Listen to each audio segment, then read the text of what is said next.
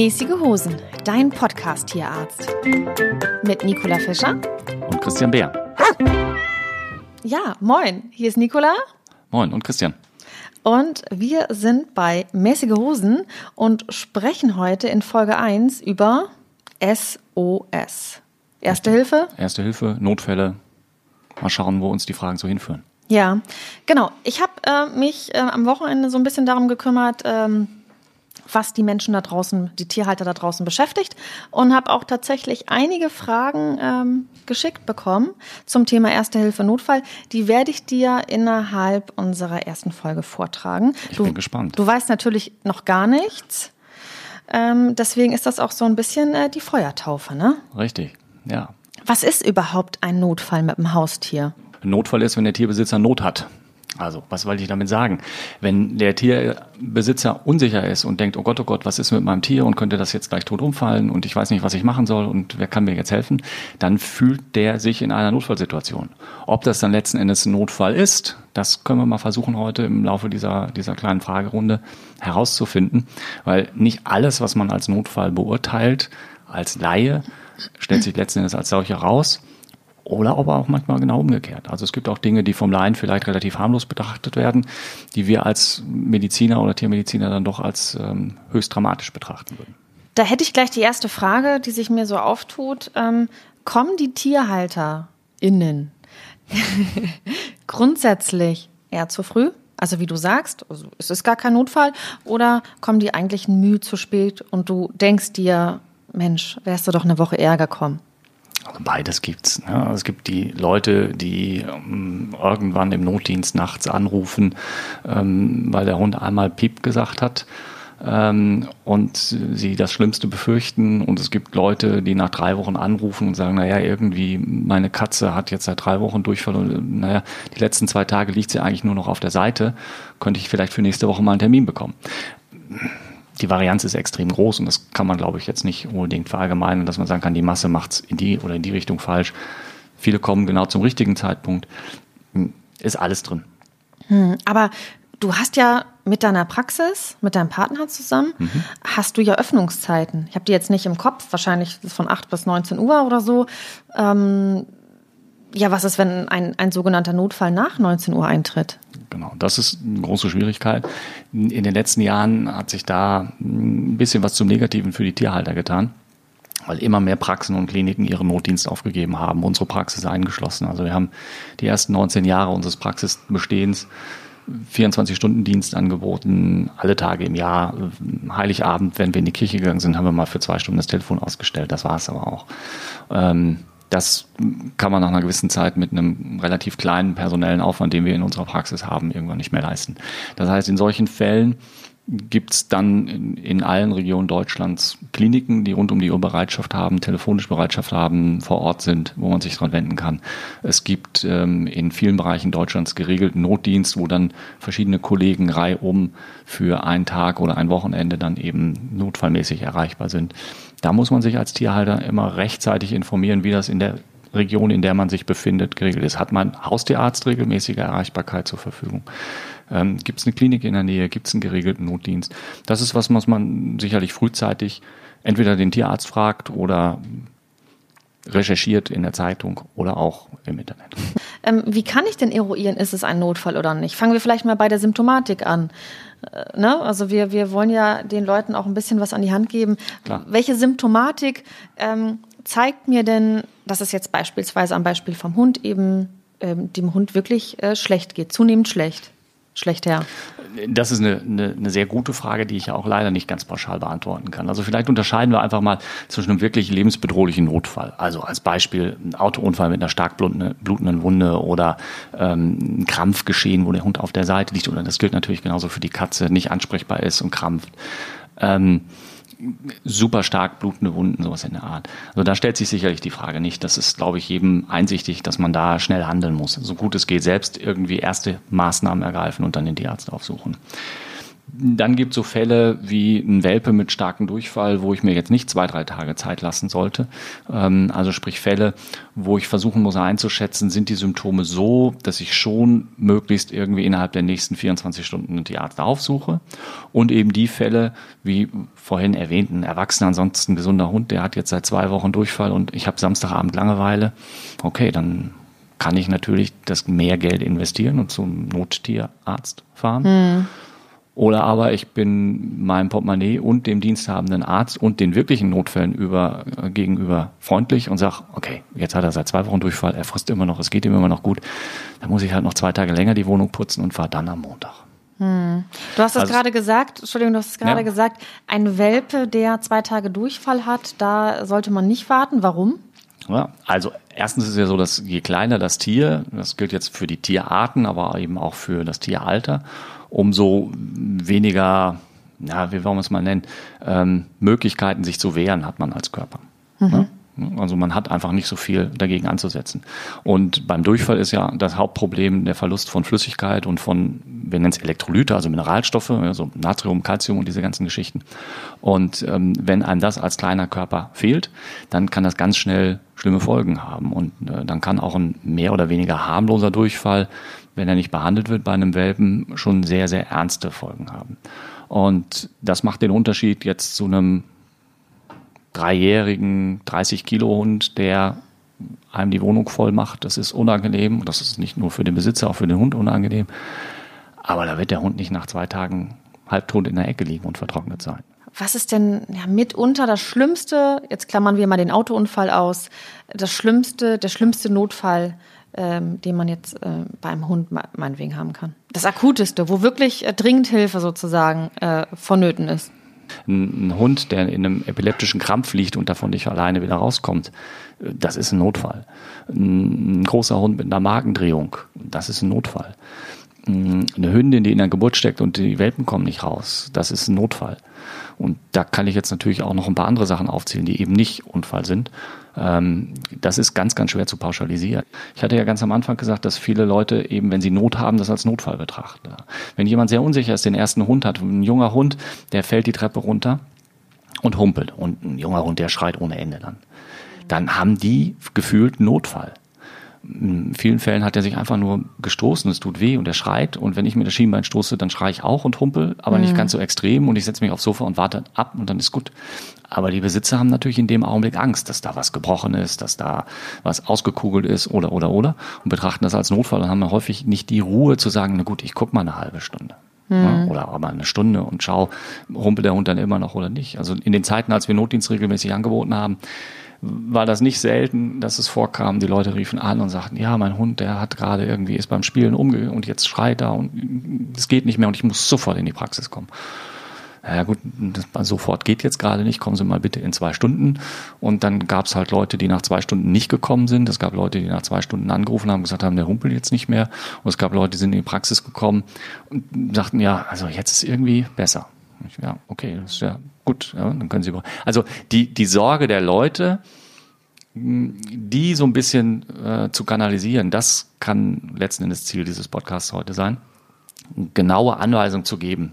Da, da, da. Weil woran erkenne ich denn als Besitzer, ob mein Hund eine Magendrehung hat? Ich kann es ja nicht sicher sagen, wenn ich nicht vom Fach bin oder es schon mal erlebt habe. Es gibt so ein paar Anhaltspunkte. Ja? Also es sind in der Regel die großen Rassen, so unter 20 Kilo habe ich persönlich nie erlebt. Ähm, es, man sagt ja immer, das passiert dann abends, nachdem die Hunde gefressen haben und wenn sie dann noch toben, ja klar, kann passieren, aber ich habe auch genügend Hunde gehabt, die haben vorher nicht gefressen, die haben vorher nicht getobt. Das ist irgendwie nachts passiert oder morgens passiert.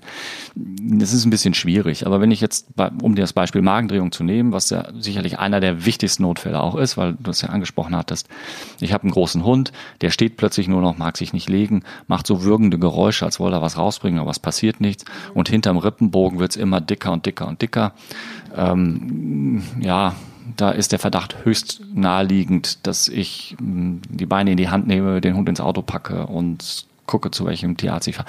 Und in solchen Fällen macht es auch Sinn, wirklich dann zu gucken, ist dieser Tierarzt, zu dem ich jetzt fahren möchte oder kann, ist der ausgestattet dafür, so eine Operation zu machen? Weil stell dir vor, ich fahre jetzt zu meinem Tierarzt, der aber sagt, also operieren mache ich nicht. Ich mache mal eine Warze weg und mache ein bisschen Zahnstein, aber größere Operationen mache ich nicht. Da fahre ich jetzt zu dem hin, brauche eine halbe Stunde, dann sitze ich da womöglich eine Viertelstunde, wird der Hund untersucht und dann sagt er, ui, der hat eine Magendrehung, fahren Sie mal in die Klinik. Dann fahre ich nochmal eine Dreiviertelstunde in die Klinik. Da habe ich aber schon fast eine Stunde vertan, ähm, bevor ich dann überhaupt da bin. Und die Stunde kann unter Umständen wichtig sein. Das wäre nämlich der nächste Punkt, der, der mir so ein bisschen unter den Nägeln gerade brennt. Ich habe gelesen, ja, gegoogelt, wenig Zeit. Also gerade jetzt bei dem Thema Magendrehung. Ja. Ähm, Kaiserschnitt genauso. Eine ja. Stunde um und bei je schneller man ist, umso mhm. besser ist die Erfolgsquote für den Patienten. Das gilt, ich habe ja gesagt, Kaiserschnitt auch. Also wenn da irgendwie die Geburt nicht weitergeht ähm, und ich denke, naja, ich warte noch mal hier und ich mache noch mal da und vielleicht drücke ich noch mal auf den Bauch, dann gefährde ich letzten Endes ja nicht nur das Leben der Welpen, die noch im Bauch der Mutter sind, sondern auch unter Umständen das Leben der Mutter. Und wenn es dann ganz dumm läuft, sogar auch das Leben der Welpen, die vielleicht schon auf der Welt sind. Also es kann ja sein, dass mal zwei schon rausgekommen sind, einer steckt irgendwie mehr oder weniger fest und alles, was dahinter noch sitzt, kommt nicht raus. Und ähm, so, das heißt, da ist dann, also wenn das wirkliche Notfälle sind, ist immer Zeit ein wichtiger Faktor, der wichtigste Faktor überhaupt. Das ist bei uns Menschen ja auch so. Also im Sanitätswesen, die ersten Minuten sind ja die entscheidenden. Ja, also von der Symptomatik her ist jetzt äh, kurz ein kurzzeitiger Durchfall oder die Symptomatik äh, kurz äh, Appetitlosigkeit über mehrere Stunden, das ist jetzt noch kein nicht als Alarmsignal zu deuten ja, ist zumindest ein Signal, wo ich aufmerksam werden muss, aber ist sicherlich noch nicht ein Signal, wo ich panisch werden muss. Die meisten Durchfälle sind ja harmlos. Das Problem ist nur, weder der Besitzer noch der Tierarzt kann am Anfang unterscheiden, ist das jetzt ein harmloser Durchfall oder etwas was ganz Schlimmes. Das ist die Kunst an der ganzen Geschichte. Aber eine gewisse Besonderheit, die Schwierigkeit ist ja, dass ich glaube, dass in den letzten Jahren diese hm, Einschätzung, was ist jetzt Notfall und was nicht, sich verändert hat. Das heißt? Also, wenn man sich anguckt, wie die Notaufnahmen in humanmedizinischen Krankenhäusern am Wochenende besucht sind, ich weiß nicht, also die haben da echt mit zu tun. Die Leute sind mh, hm, vielleicht ängstlicher geworden, aufmerksamer in einigen Bereichen. Das ist ja per se nicht verkehrt. Ja, es ist ja toll, wenn man sein Tier beobachtet und wahrnimmt, um eben nicht nach 14 Tagen anzurufen und zu sagen, na, der liegt schon seit zwei Tagen auf der Seite oder sowas. Das ist ja super. Aber eben genau das ganz andere Extrem, zu vorsichtig zu sein und zu ängstlich zu sein, das macht einem manchmal dann das Ganze schwer. Ich glaube, so ein Hund, der dehydriert ja deutlich schneller als ein, als ein Mensch glaube ich. Also da ist schneller Not am Mann. Also angenommen nehmen wir jetzt ein Tier, was viel erbricht und gleichzeitig Durchfall mhm. hat. Ja. Ähm, wie soll ich das kanalisieren? Weil du sagtest ja so Notfall, nicht Notfall. Ist das schon bedenklich? Auf jeden Fall. Also das ist sicherlich was, wo ich, wo ich dann mal ein bisschen gucken muss. Du hast ja ganz am Anfang gefragt, wie, wie kann ich, was sind die wichtigsten Notfälle, wie kann ich es einordnen? Also ich glaube, es gibt so ein paar Facts, an denen ich mich äh, orientieren kann. Und das eine ist natürlich, wie verhält sich mein Tier? Also sprich, ähm, frisst mein Hund oder meine Katze gar nicht mehr liegt nur apathisch in der Ecke, kann gar nicht aufstehen, ähm, äußert über längere Zeit Schmerzen. Ähm, das sind so Dinge, wo ich sagen kann, okay, das, das sind Sachen, die kann ich jetzt nicht großartig ignorieren oder aufschieben. Da muss ich schon aktiv werden. Mhm bei diesem Austrocknen, also Dehydrieren, ja, das heißt ja letzten Endes, dem Organismus fehlt Flüssigkeit. Das kann man ganz einfach auch überprüfen. Und das sind immer so Dinge, also alles das, was wir gleich nochmal ansprechen, sind vielleicht auch Sachen, die ich als Tierarzt, äh, als Tierhalter im Alltag bei meinem gesunden Hund oder meiner gesunden Katze einfach mal ausprobieren kann. Das heißt, ich kann mir mal angucken, wie sehen denn die Schleimhäute aus? Wo kann ich Schleimhäute sehen? Das kann ich zum einen natürlich an der Innenseite der Lefze sehen, also Zahnfleisch, Zunge, ähm, Lippen, Innenseite. Und das macht auch Sinn, mal hinzugucken, weil es gibt gar nicht so wenig Tiere, die sind da pigmentiert. Das heißt, die haben da Hautflecken, dunkle Verfärbungen auf den Schleimhäuten. Da kann ich natürlich nicht beurteilen, ist der jetzt blass oder blau oder ist der normal rosa. Aber wenn ich weiß, wie es bei meinem Hund normal aussieht, dann kann ich das eben entsprechend auch im Notfall ah, nutzen. Okay. Oder ich gucke mir mh, hm, die Bindehäute an. Das heißt, ich ziehe das Unterlid vom Auge ein bisschen runter und gucke mal da diese rosane Region an. Und die muss rosa sein? Die sollte rosa sein. Wenn sie sehr rot ist, dann ist das oftmals bei Augenentzündungen der Fall, was jetzt nicht zwangsläufig ein Notfall sein muss. Ähm, wenn die sehr blass sind, dann kann das auf einen Schock hindeuten oder eben auch auf einen Flüssigkeitsmangel. Wenn die sehr blau sind, dann könnte das ein Sauerstoffmangel sein, wie bei einem Herzpatienten, bei einem akuten Herzpatienten. Ja, das sind so Maßnahmen. Oder eben das ausgetrocknet sein, eine Hautfalte ziehen. Ich nehme eine Falte irgendwo im Rückenbereich und ziehe die hoch. Und das können wir bei uns am Arm machen. Du kannst eine Falte an, deiner, an deinem Unterarm an der Haut ziehen und lässt los, die ist sofort weg. Mhm. So? Einfach eine Falte hochziehen, loslassen und dann ist sie sofort weg. Hab keine Falten. Ja, aber du kannst eine Hautfalte ziehen. Ja, so. So. Und, und nun? So, und jetzt lässt du los. Siehst du die Falte noch? Nein. Ist weg. Ja, sag ich. Okay. Ja. So, wenn die jetzt stehen bleiben würde und sich nur so ganz langsam wieder zurück, Du meinst wie beim alten Menschen? ja, dann ist der Patient dehydriert, dann fehlt ihm Flüssigkeit. Ah, okay, also und das kann man hervorragend ausprobieren, hinten im Rückenbereich bei Hund und Katze. Im Nacken? Nacken, egal, ja. Also nicht unbedingt am Bein, da ist nicht genügend Haut, aber irgendwo im Nackenbereich, im Rückenbereich, Falte hochziehen, loslassen. Ist die innerhalb von ein, zwei Sekunden weg, ist das okay. Bleibt die stehen und geht nur ganz langsam zurück, dann fehlt dem Patienten massiv Flüssigkeit. Sind das die sogenannten Vitalfunktionen? Vitalfunktion wäre ähm, Atmung, ähm, ja, ganz normal, ähm, die, der Puls, ähm, die Schleimhäute, ja, Körpertemperatur mit, zählt mit dazu. Also Fieber messen bei Hund und Katze funktioniert nur mit dem Fieberthermometer im Po. Mm, Und Reflexe zählen noch zum Vitalfunktion. Diese, diese, dieser Faltentest, diese Haut, ähm, Hautturgor nennt man das, also sprich der Flüssigkeitsgehalt des Körpers, zählt jetzt nicht so ganz unbedingt zur Vitalfunktion, ist aber trotzdem ein wichtiger Parameter. Ja? Also das sind Dinge, die kann man üben zu Hause. Man kann mal versuchen, Puls zu messen. Das können wir jetzt hier natürlich nicht demonstrieren, aber da findet man mit Sicherheit irgendwo ein YouTube-Video zu. Das heißt, man fühlt bei Hund oder Katze am Hinterschenkel an der Innenseite. Wenn man da mit den Fingern so ein bisschen reingreift, dann fühlt man irgendwann so eine kleine, kleine Kerbe und unter dieser Kerbe, wenn man ein bisschen drückt, fühlt man den Knochen und genau in dieser Kerbe läuft ein großes Gefäß und wenn ich da nicht zu feste drauf drücke, kann ich den Puls zählen. Ja? Nun ist von Tiergröße das immer so ein bisschen unterschiedlich, ähm, wie schnell der Puls denn sein sollte. Und ähm, da muss ich dann natürlich ein bisschen schauen, dass ich das vielleicht einfach bei meinem gesunden Hund, bei meiner gesunden Katze einfach zwischendurch mal mache. Zum Üben. So, und dann weiß ich das auch. Und wenn ich dann irgendwann mal den Puls messe und ich merke, oh Gott, der ist nur noch halb so viel wie sonst und ich kann ihn ganz schlecht fühlen, dann wäre das vielleicht ein Zeichen für einen Schock. Das gleiche gilt für die Atmung, ja, dass man einfach mal im ganz entspannten Zustand, die Katze liegt auf dem Sofa und döst so vor sich hin, mal Atemfrequenz zählen. Einfach nur gucken, wie oft hebt sich der Brustkorb pro Minute. Und wie oft sollte er sich heben? Auch das ist wieder bei großen Hunden seltener, bei kleinen Hunden häufiger, bei kleinen Katzen häufiger. Ähm, Atemfrequenz beim Tier, sagen wir mal so ganz grob, irgendwo unter 40 ist normal. So, ja, über 20. Wobei, wenn so ein ganz entspannter großer Hund, der kann auch nochmal nur 15 oder sowas haben. Ja? Und bei den Herz, äh, bei Herzfrequenz, ähm, auch da ist es, je, je größer der Patient, umso langsamer ist es. So große Hunde, da ist es vielleicht, ja, ungefähr so wie bei Menschen. Und je kleiner die sind, umso schneller ist. Bei ganz kleinen kann das bis über 100 draufgehen und noch normal sein. Also sind das schon so ein bisschen präventive Maßnahmen eigentlich? Also das sind so Dinge, die kann ich machen, wenn, mein, wenn es meinem Tier gut geht, um zu wissen, wann es meinem Tier nicht gut geht. Richtig. Erstens zum Üben für mich selbst, um auch Sicherheit zu haben, um es zu beurteilen.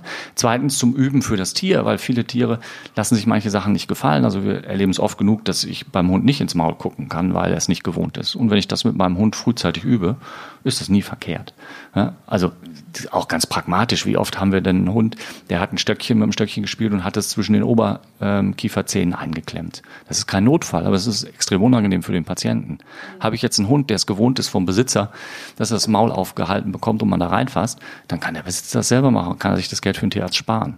Habe ich einen Hund, der das Maul nicht aufmacht, partout nicht und auch beim Tierarzt nicht, dann muss ich jetzt für so ein kleines Stöckchen, was da oben festsitzt, den Hund in Narkose legen, das Stöckchen da rausholen. Teurer Spaß. Nochmal zu den Vitalfunktionen. Wir hatten jetzt die Atmung, wir hatten den Richtig. Puls, dann hatten wir die äh, rektale äh, Die Temperatur. Körpertemperatur, die ist bei Hund und Katze irgendwo immer zwischen 38 und 39 normalerweise, also höher als bei Menschen. Okay, das heißt, wenn mein Hund 39.0 hat, 39 Grad, Ist hat er kein Fieber. Richtig. Wann hat er denn Fieber?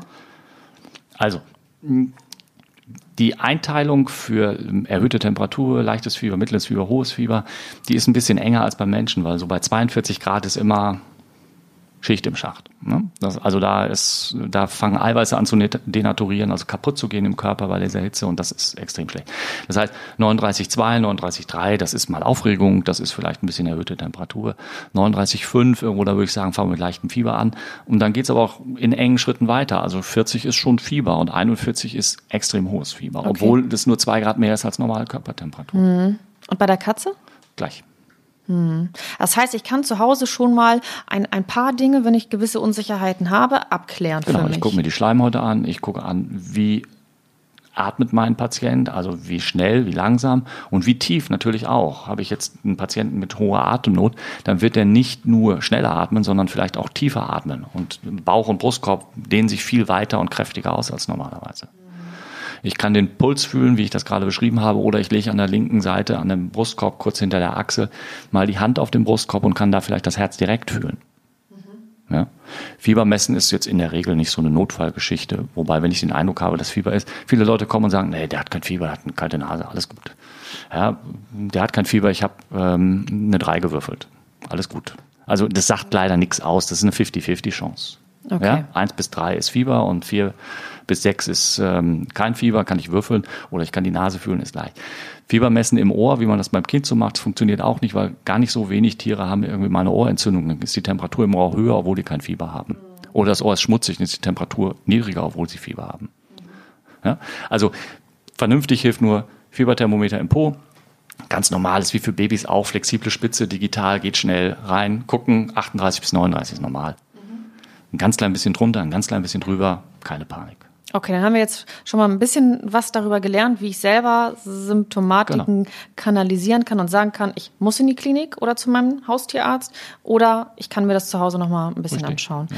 Also es gibt ähm, im Wesentlichen für den, für den Tierhalter eine ganz, ganz wichtige Sache. Für mich als Tierhalter ist es einfach interessant, wenn ich meinem Hund ans Auge tippe mhm. und er zieht es, macht das Auge, das Augenlid zu, diesen Lidschlussreflex. Mhm ist es schon mal ein ganz gutes Zeichen. Wenn ich meine Hand auf die Hornhaut tippen kann und er zieht das Auge nicht zu, dann ist es ein sehr schlechtes Zeichen. Im schlimmsten Fall sogar schon zu spät. Oder wenn ich meinem Hund oder meiner Katze mit einer Lichtquelle ins Auge leuchte und die Pupillen sind sehr weit und ziehen sich nicht zusammen. Das wäre auch ein schlechtes Zeichen. Also das sind so Sachen, wo ich dann mit, mit einem einzigen Organsystem, sprich das Auge, ganz schnell die wichtigsten vitalen Reflexe überprüfen kann. Alle anderen Reflexe sind für den Tierarzt interessant, aber für den Tierhalter nicht. Das heißt, wenn diese Reflexe nicht gut funktionieren, sollte ich mir auch nicht so wahnsinnig viel Zeit lassen. Christian, wir haben die ersten äh, Zuhörerfragen. Okay. Ja. Rebecca aus Hamburg hat einen kleinen Mischlingshund und möchte gerne wissen, äh, mein Hund hat eine Maus, Ratte, äh, gefressen oder reingebissen. Äh, aber auf unserer Anlage wurden Giftfallen aufgestellt. Kann es sein, dass das Gift jetzt auch in meinem Hund ist und in, in welcher gefährlichen Dosis? Das ist eine sehr gute Frage. Wenn ich jetzt die klassischen Rattengifte habe, die üblicherweise so eingesetzt werden, brauche ich für einen auch kleineren Hund schon eine gewisse Menge an Gift, dass da überhaupt was passiert. Wenn jetzt die Ratte Gift aufgenommen hat und daran verstorben ist, dann ist natürlich von der Menge des Gifts, die in der Gesamtratte ist, unter Umständen genügend drin, auch für einen ganz, ganz kleinen Hund. Auf der anderen Seite müsste dann aber dieser kleine Hund auch die ganze Ratte komplett auffressen. Ja. Er nur eine Maus, die ja nur ein paar Gramm wiegt und der Hund wiegt vielleicht zwei oder drei Kilo, dann wird mit großer Sicherheit die Menge an Gift, die in der Ratte ist, nicht ausreichen, oder in der Maus in dem Fall ist, nicht ausreichen, um den Hund wirklich nachhaltig zu schädigen. Hat der Hund das Tier als Ganzes verschlungen und ist das Ganze jetzt erst, also im Prinzip, ich habe gesehen, wie es passiert ist. Kann man ernsthaft darüber nachdenken, zum Tierarzt zu fahren, dass der Hund eine Spritze bekommt, mit der Erbrechen ausgelöst wird? Dann wird, das ist ja noch im Magen, im Magen passiert mit diesem Gift noch nichts, das muss erst über die, über die Darmschleimhäute in größeren Mengen aufgenommen werden. Zumindest, wenn wir jetzt von dem Rattengift reden, es gibt natürlich viele andere Gifte auch. Dann kann eben dieses Erbrechen dazu führen, dass es komplett wieder ausgeschieden wird und ist das Thema auch durch. So, ist es jetzt länger her, wäre es natürlich toll, wenn ich wüsste, was für ein Gift war es denn. In der Regel ist, wenn irgendwo Köder ausgelegt werden, sind ja auch Hinweisschilder für die Menschen und dann müsste man das abfotografieren und gucken, was ist es für ein Gift gewesen, was gibt es für mögliches Gegengift und so weiter und so fort. Aber alles in allem erleben wir Rattengiftvergiftungen bei Hund und Katze immer wieder mal. Allerdings haben die dann wirklich Köder gefressen. Ja, also bisher hatte ich jetzt bei Hunden noch nicht den Fall, dass der, wenn er eine Maus oder eine Ratte gefressen hatte, dann Probleme gehabt hätte. Bei einer Katze ist es ein bisschen schwieriger. Auf der anderen Seite kriegt man das ja auch gar nicht mit, ob die Katze jetzt ähm, die Ratte oder die Maus gefressen hat, weil die bringen das ja nicht immer mit nach Hause. Hm? Und insofern, aber auch da, eine kleine Maus wird es wahrscheinlich noch nicht machen. Und meist fangen die ja jetzt eine lebende Maus, fressen nicht die tote, Problem ist ja bei den Rattengiftködern, dass das Gift so konzipiert ist, dass es nicht sofort wirkt, sondern mit ein paar Tagen Verzug, damit die anderen Tiere auch noch an die Köder rangehen. Das heißt also, ich kann als Katze ja eine Maus fangen, die das Gift in sich trägt, aber noch gar nicht tot ist. Aber da hätte ich nicht, da glaube ich, dass in den allermeisten Fällen die Dosis viel zu gering ist. So, also da würde ich mir nicht so ganz viel Sorgen machen. Das ist ein ganz, ganz wichtiger Hinweis. Der nächste Hörer hat auch ein Foto mitgeschickt. Okay. Und zwar möchte Timo aus Hamburg wissen, ähm, was kann ich machen? Du ahnst es, ne? Die dicke Pfote. Ja. Mhm. Was kann ich machen, ähm, wenn meine Katze ganz offensichtlich äh, Bekanntschaft mit einer Biene gemacht hat, die zugestochen hat? Hm, okay. Also solange das in einem Bereich ist, der nicht die Atemwege verlegt, ist es sicherlich extremst unangenehm für den Patienten, äh, aber nicht lebensbedrohlich. Das heißt, macht schon Sinn, zeitnah einen Tierarzt aufzusuchen, aber muss ich keine Panik haben. Hätte diese Katze mit diesem geschwollenen Bein jetzt die Wespe oder Biene, was auch immer, verschluckt und wäre irgendwo im Bereich der Atemwege gestochen worden und das schwillt zu, dann ist es natürlich extremst bedrohlich. Hausmittelchen gibt's nicht irgendwelche Schmerzmittel aus der, aus der Hausapotheke sollte man Hunden und Katzen tunlichst nicht geben für den Menschen. Antihistaminika, die theoretisch wirken könnten, würden in den meisten Fällen viel zu langsam wirken. Also wenn die Tiere damit ein Problem haben, gibt man häufig ein Cortison.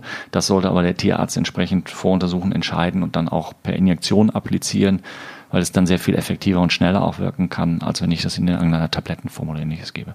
Und auf so eine Pfote jetzt eine Antihistaminsalbe aufzutragen, das leckt die Katze schneller weg, als ich das eingecremt habe, das wird auch nicht so wahnsinnig viel helfen. Also die Pfote ist unangenehm für die Katze, das ist blöd, daran wird sie nicht sterben. Also wenn er das am Sonntagabend feststellt und Montag früh zum Tierarzt geht, ist das akzeptabel. Also man muss, es ist ein Tierarztbesuch vonnöten. Wenn man es dem Tier erleichtern will, weil so eine Schwellung ist schon unangenehm und kann ein paar Tage anhalten. Und wenn ich die mit wenigen Mitteln wegkriege, dann warum nicht? Also, okay, ja. das habe ich jetzt nicht ähm, ganz. Das ist eine allergische Reaktion. Ja. So, und je nachdem, wie stark die jetzt ausfällt, kann es eben sein, dass die Katze vier, fünf Tage mit so einem geschwollenen und dann auch schmerzhaften Bein rumläuft. So, wenn ich jetzt nett bin, lasse ich die nicht vier, fünf Tage rumlaufen. Okay, und was wird dann verabreicht? In der Regel würde ich jetzt, also im Normalfall, wie gesagt, auch das ist wieder mhm. unter Vorbehalt. Hm, wenn man den Patienten untersucht hat und das Ganze eingeschätzt hat, ähm, wird in der Regel ein kurzwirksames Cortison eingesetzt, was dann stark antiallergisch und abschwellend wirkt, um diese Reaktion zurückzudrängen. Okay, sehr gut. Also wir wissen, was zu tun ist bei einem Bienenstich. Gefährlich, ich fasse nochmal zusammen, gefährlich ist es, wenn es die Atemwege. Atemwege. Richtig. Ja, wobei viele Hunde ja, besonders Hunde, Katzen weniger, durchaus mal nach Wespen oder Bienen schnappen. Wenn die jetzt in der Lefze gestochen werden, dann kriegen die ein wahnsinnig dickes Gesicht, die sehen fast aus wie so Nilpferde oder sowas. Ähm, ist auch unangenehm, sollte man auch behandeln, aber das sind nicht die Atemwege, die kriegen noch super Luft. Wenn die die jetzt aber schon tiefer im Rachen haben und irgendwo hinten im Rachenbereich zustecht und es schwillt dazu, das ist super, super schlimm und dann muss man natürlich ganz, ganz schnell was machen, ähm, weil sonst eben die Atmung gefährdet ist und das Tier keine Luft bekommt. Und ich glaube nicht, dass der 0815 Tierhalter in der Lage ist, einen Luftröhrenschnitt zu machen wie MacGyver. Also insofern schnell zum Tierarzt. So, dann haben wir den Felix aus Schleswig-Holstein. Der hat was mit seinem Hund erlebt und hat folgende Frage. Guten Morgen, Nicola. Ich habe eine Frage. Wenn ich bei meinem Hund die Krallen schneide und die Wolfskralle etwas zu weit abschneide, und diese anfängt zu bluten. Ist das ein gefährlicher Notfall, weil die Blutung nicht so leicht zu stoppen war in meinem Fall und es immer weiter geblutet hat? Was muss ich in so einem Fall tun? Okay, also das ist weder gefährlich noch ein Notfall. Das ist so eine klassische Situation, wo der Tierhalter Not hat, ja, weil er hat jetzt selbst seinem Tier was Schlimmes zugefügt und es blutet und das hört irgendwie nicht auf und auf dem teuren Teppichboden sind ganz viele Flecken zu sehen. Ähm, aber da wird der Hund keine Spätfolgen von haben, außer dass er vielleicht sich nicht mehr die Krallen vom Besitzer schneiden lassen mag. Davon wird der Hund nicht verbluten, davon wird er keine Infektion bekommen. Das heißt, da nehme ich meinen Verbandkasten aus dem Auto, hole dann eine Mullbinde raus, mach da irgendwie ein bisschen einen Verband drum, dann hört das auf zu bluten und dann ist das Thema durch. Wenn ich mir in den Finger schneide, dann blutet das ganz fürchterlich. Dann mache ich da ein Pflaster drauf und am nächsten Tag ist alles gut. Okay. Ja, so, so ist das mit dieser Kralle auch. Also weder Notfall noch gefährlich. Ärgerlich, ja, schade für das Vertrauen zwischen Herrchen und Hund, aber absolut harmlos. Und äußerst schmerzvoll aber. Äußerst schmerzvoll für den Patienten. Und ganz ehrlich, das passiert Tierärzten auch, dass sie mal zu tief in die Kralle schneiden und das anfängt zu bluten. Wenn das dunkle Krallen sind und die, das sogenannte Leben, also die Blutgefäße sehr weit nach vorne gehen, also, das habe ich nicht nur einmal in meiner Karriere schon gemacht, dass ich den Patienten da blutige Krallen verschafft habe. Das passiert. Dann kennst du nicht den besten Krallenschneider aus Hamburg. Mit Sicherheit nicht. Das ist nämlich mein Mann. Der kann Krallen schneiden, das hast du noch nicht gesehen. Ja, hervorragend. Dann kriegt, kriegt er jetzt den Job. Als Krallenschneider. Absolut. Ja, also da. Separate Sprechstunde fürs Krallenschneiden. Ja, kannst ihn einstellen. Ja. Mittwochs von 12 bis 12.30 Uhr nur Krallenschneiden. Dann wird's jetzt ein bisschen allgemeiner. Ich habe eine, also ich habe die nächste Frage. Und zwar möchte die äh, Sophia gerne wissen, wen kontaktiert man, wenn es dem Haustier in der Nacht schlecht geht? Haustierarzt, die meisten bieten es halt nicht mehr an. Wenn mein Haustierarzt es anbietet, super. Dann habe ich die Telefonnummer in der Regel schon irgendwo liegen, optimalerweise im Handy eingespeichert. Oder aber mein Haustierarzt macht es nicht und ich habe schlauerweise mich bei meinem ersten oder meinem einer meiner ersten Besuche beim Haustierarzt genau danach erkundigt und gesagt, wer in der Umgebung bietet denn den Notdienst an, an wen kann ich mich wenden, welche Telefonnummer. Und heutzutage hat der fast jeder ein Smartphone oder ein Handy. Das heißt, ich würde mir die Nummer von meinem Haustierarzt einspeichern, ich würde mir die Nummer vom Notdienst von der nächsten Klinik einspeichern ins Handy und dann bin ich gewappnet. So, die Jasmin möchte gerne wissen, was macht man als erste Hilfemaßnahme, wenn zwei Katzen spielen und sich äh, die eine ja wohl so verletzt hat, weil es ein bisschen ruppiger äh, zugegangen ist, ein doller Kratzer ähm, oder vielleicht sogar eine kleine Bisswunde. Ja, was kann sie da machen? Ja, das ist eine sehr gute Frage, weil diese kleinen Kratzer und Bisswunden bei Katzen durchaus auch mal ähm, jetzt kein akuter Notfall sind, aber schon einige Tage nach der eigentlichen Verletzung zu einem schweren Abszess oder einer Entzündung führen können. Also das heißt, wenn ich da eine kleine Hautverletzung sehe und ich habe die Möglichkeit, das mit einem milden Desinfektionsmittel, was eben nicht brennt, ähm, zu behandeln, dann ist das schon mal ganz hilfreich. Hm, Bisse sind da ein bisschen schwieriger als Kratzer, weil die häufig sehr tief gehen und da komme ich mit meinem Desinfektionsmittel nicht hin. Also ich würde es ein bisschen sauber machen, ein bisschen anschauen und im Zweifelsfall ähm, dann zur nächsten Verfügbarkeit des Haustierarztes zum Haustierarzt gehen. In dem Augenblick ist noch kein Notfall. Man sollte aber wirklich diese Stelle in den nächsten Tagen gut beobachten. Und wenn man den Eindruck hat, das tut dann schon weh an der Stelle oder es wird irgendwie dick, die Katze zieht sich zurück oder ich habe auch schon mal geübt, Fieber zu messen und messe Fieber und stelle fest, oh, 39,8 oder solche Sachen. Dann weiß ich, okay, da hat sich was entzündet und dann muss der Tierarzt ran. In der Regel wird dann Antibiotikum verabreicht, eventuell der Abszess eröffnet, je nachdem. Also es kommt auf den Einzelfall dann an. Okay, also absolut ernst zu nehmen und zu beobachten kann man. Katzenbisse sind kein Spaß, weder für Katzen noch für Menschen. Also auch Menschen sollten nicht zu unbedacht mit Bisswunden von Katzen umgehen, sondern durchaus auch mal den Arzt ansprechen. Mhm. Den menschlichen Arzt, nicht den Tierarzt. Ja, das, äh, das, das habe ich auch schon mal gehört, dass es sehr gefährlich ist. Ein Katzenbiss bei Menschen. Ja. So, ähm, wir haben noch eine Frage, die ist ein bisschen spezieller. Die Katrin aus Schleswig-Holstein möchte gerne wissen, äh, woran erkennt man einen epileptischen Anfall und was tut man als Erstmaßnahme? Und gibt es eine gute Anleitung für eine Wiederbelebung, wie zum Beispiel von den Bee Gees der Song Staying Alive? Sehr, sehr gute Frage. Allerdings im Prinzip zwei Fragen. Ein epileptischer Anfall führt nicht zwangsläufig zu einer Wiederbelebung. Ähm, aber können wir beides einmal ganz kurz anreißen. Also ein epileptischer Anfall ist in der Regel, wenn wir einen sogenannten generalisierten Anfall haben, sprich der ganze Körper ist betroffen, so, dass die Tiere Krämpfe am ganzen Körper haben, sich versteifen, ähm, nicht ansprechbar sind, das heißt nicht klar im Kopf sind, häufig auf der Seite liegen, also nicht mehr stehen können. Und ähm, die Gliedmaßen, Vorder- und Hinterbeine kräftig weggestreckt werden, eventuell der Kopf nach oben gebogen wird, manchmal ein bisschen Schaum vorm Mund, äh, Zähne klappern unter Umständen, solche Geschichten das aller, aller, aller Wichtigste in dem Fall, und das gilt für einige andere Erste-Hilfemaßnahmen auch, ist immer der sogenannte Selbstschutz. Das heißt, es nutzt mir nichts, wenn ich versuche, meinen epileptischen Hund irgendwie davor zu bewahren, dass er sich in die Zunge beißt und er beißt mir dann in die Hand. Das kann nämlich passieren, weil der Hund kriegt ja in dem Augenblick gar nicht mit, was er macht. Das gilt für die Katze übrigens genauso. Ähm, das heißt, wenn ich ein krampfendes Tier habe, bitte, bitte die vordere Hälfte völlig in Ruhe lassen. Ja, also nicht irgendwo vorne am Kopf rum hantieren. Ist es ein bekannter Epileptiker, haben die Tierhalter ja in der Regel ein Medikament zu Hause in Form eines Klistiers, also etwas, was man hinten im Po einführt, ein, Valium-ähnliches Produkt, was dann den Krampf lösen kann. Ähm, ist es das erste Mal, dass man sowas erlebt, hat man das natürlich nicht. Ähm, ja, im Prinzip kann man den Krampf ohne Medikamente nicht beenden. Das heißt, der Tierhalter kann in dem Augenblick nichts machen, außer etwas, was er beim ersten Mal mit großer Wahrscheinlichkeit nicht schafft, nämlich Ruhe bewahren. Ruhe bewahren, auf die Uhr gucken, die Uhrzeit notieren, wann es angefangen hat, die Uhrzeit notieren, wann es aufgehört hat. Beziehungsweise in der Zwischenzeit natürlich auch schon mal den Tierarzt anrufen, um zu gucken, dass man mit dem Tier. Die meisten Krämpfe verschwinden ja nach kurzer, ganz kurzer Zeit wieder. Das heißt jetzt nicht, dass man die nicht ernst nehmen muss.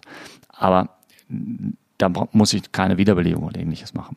Wenn ich einen Patienten habe, wo der Krampf von alleine nicht aufhört, nutzt die Wiederbelebung in dem Sinne auch nichts, weil der Hund ja in diesem Krampf ist. Das heißt, ich, solange das Herz noch schlägt und so weiter und so fort, ich muss eben sofort zum Tierarzt, damit der diesen Krampf dann beheben kann. Ähm, um jetzt die Frage nach der Wiederbelebung äh, zu beantworten, Staying Alive ist ja diese Geschichte mit dem Takt bei Menschen, dass man eben weiß, okay, ja, oder Stairways to Heaven oder Staying Alive sind die beiden Lieder, die ich dabei singen kann und wenn ich Taktgefühl habe, weiß ich, wie häufig da auf den Brustkorb rumdrücken soll. Wir haben ja ganz am Anfang mal gesagt, dass die Herzfrequenz bei Hunden und Katzen ganz anders ist unter Umständen als bei Menschen und dann kommt das mit dem Takt nicht mehr so ganz hin und ich weiß jetzt nicht, welches Lied 100 Beats per Minute hat. Insofern, äh, ja, äh, wenn ich jetzt eine Katze ähm, reanimieren wollen würde. Also bei großen Hunden einfach oder bis mittelgroßen Hunden einfach an der höchsten, die liegen ja dann auf der Seite, ne? an der höchsten Stelle des Brustkorbes einfach rauf und pressen, ja, 30, 40 Mal die Minute ist vollkommen in Ordnung. Ja? Man kann auch eine Mund-zu-Nase-Beatmung machen, weil wenn das Herz nicht schlägt, atmen die ja in der Regel auch nicht mehr und Herzschlagen alleine mh, hm, ich glaube, es hat sich in der Humanmedizin heute geändert. Ich habe es früher noch anders gelernt. Also ich muss immer wieder beatmen und Herzmassage und immer so hin und her, wenn ich das alleine mache. Mund zu Nase heißt Schnauze zuhalten, in die Nase kräftig reinpusten.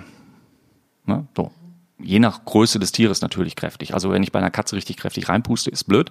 Ähm, bei einer Dogge muss ich schon ordentlich pusten. Das mache ich dann halt ein paar Mal, dann massiere ich wieder das Herz, wenn ich alleine bin und so weiter und so fort. Die Problematik ist, wie lange will ich das machen? Ich brauche ja irgendjemanden, der mir jetzt mal äh, hilft, den, das Tier dann zum Tierarzt zu bringen und ich kann zwischendurch nicht aufhören. Mhm aber im Großen und Ganzen, also wenn das jetzt etwas ist, was behebbar ist, dann kann es eben sein, dass nach ein paar Minuten Massage, Herzmassage und Beatmung das Tier wieder atmet und das Herz wieder schlägt. Aber das hat nichts mit dem Krampf in dem Sinne zu tun. Das wäre zum Beispiel nach einem Unfall oder ähnlichen oder beim schweren Herzproblem, solche Geschichten. Ähm, dann kann man das mal machen. Kommt im Alltag sicherlich extrem selten vor. Ja, also viel häufiger wird jemand die Daumenkralle des Hundes oder der Katze blutig schneiden, als dass er in die Situation kommen wird, ähm, eine Mund-zu-Nase-Beatmung und eine Herzmassage machen zu müssen. Ganz wichtiger Hinweis. Ähm wir werden jetzt nicht mehr alle Fragen schaffen. Darf ich vielleicht ja? noch mal so zwei, drei Sachen als Quintessenz jetzt für die Leute? Das meiste haben wir vielleicht schon angesprochen. Also wichtig ist einfach, das habe ich gerade gesagt, immer so ein bisschen versuchen, Ruhe zu bewahren. Je seltener man sowas natürlich erlebt, und ich hoffe, die meisten von euch erleben es nie, äh, umso schwieriger ist das mit dem Ruhe bewahren. Aber das ist, glaube ich, ein ganz, ganz wichtiger Punkt. Dann gucken, was kann ich vielleicht so nach menschlichem Ermessen an erster Hilfe leisten. Das deckt sich ähnlich mit dem beim Menschen. Irgendwie einen Druckverband machen bei stark blutenden Wunden oder Herzmassage oder Beatmung. Ähm, Eigenschutz habe ich gerade schon mal gesagt. Dann hatten wir auch schon mal gesagt, die Telefonnummer vom Tierarzt zum Notdienst immer schön eingespeichert haben. Und heutzutage ist es einfach, als ich Kind oder Jugendlicher war, hätte ich eine Telefonzelle suchen müssen. Äh, heute hat jeder Zwölfjährige ein Handy in der Tasche. Also kein Problem, die Telefonnummer immer dabei zu haben. Und wenn ich dann den Tierarzt anrufe oder den Notdienst, dass ich auch mich versuche, klar zu äußern. Weil je besser die Informationen sind, die der Tierarzt oder die Tierärztin hat, umso effektiver sind sie auch in der Lage, am Telefon ein bisschen ähm, schon mal eine Einschätzung zu geben und zu sagen, was sollen sie machen, was sollen sie nicht machen und so weiter und so fort.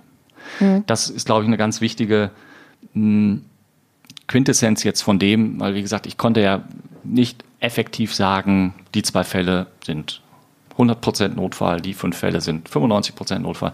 Aber wenn man das so ein bisschen ähm, verinnerlicht, dann geht man ganz gut damit um. Mhm. Ja, also ich äh, gehe hier raus, habe was gelernt.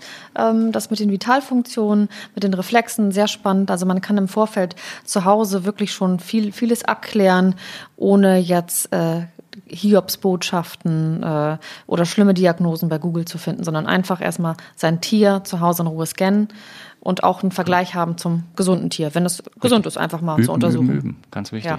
Wir schließen die, die, die Akte SOS. Ja, mir hat sehr Hilfe. viel Spaß gemacht. Ja. Ich hoffe, den Zuhörern auch. Das hoffe ich auch. Vielen Dank für deine Zeit. Ich freue mich auf die Folge 2.